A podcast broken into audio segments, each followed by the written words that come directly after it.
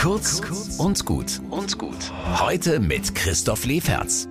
Diese Woche baue ich schon mal meine Weihnachtskrippe auf. Denn je früher ich damit anfange, desto größer die Vorfreude jedes Mal, wenn ich ins Esszimmer komme. Und als erstes fallen mir die Hirten in die Hände. Hier, der eine sieht sogar ein bisschen so verwegen aus wie der Pegnitschäfer auf dem Hainberg.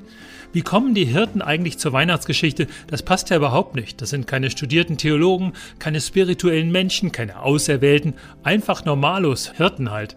Aber stimmt, ein bisschen wie die Hirten war ich ja früher auch. Ich hatte keine Ahnung, was Weihnachten mit mir zu tun hat. Die Geschichte mit Jesus und dem Stern, die hat mich einfach gelangweilt. Sollen die doch in der Kirche ihr Ding machen? Ich gehöre da nicht dazu.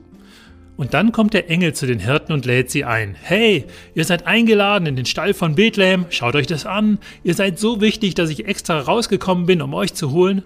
Ja, so ähnlich habe ich das auch erlebt mit der Kirche.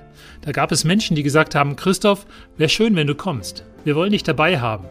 Und dann habe ich gemerkt, es ist warm und hell bei denen. Auch alles keine Heiligen, aber Menschen, die mir gut tun. Jetzt stehe ich also wie die Hirten ziemlich nah an diesem religiösen Geschehen und muss sagen, gefällt mir hier.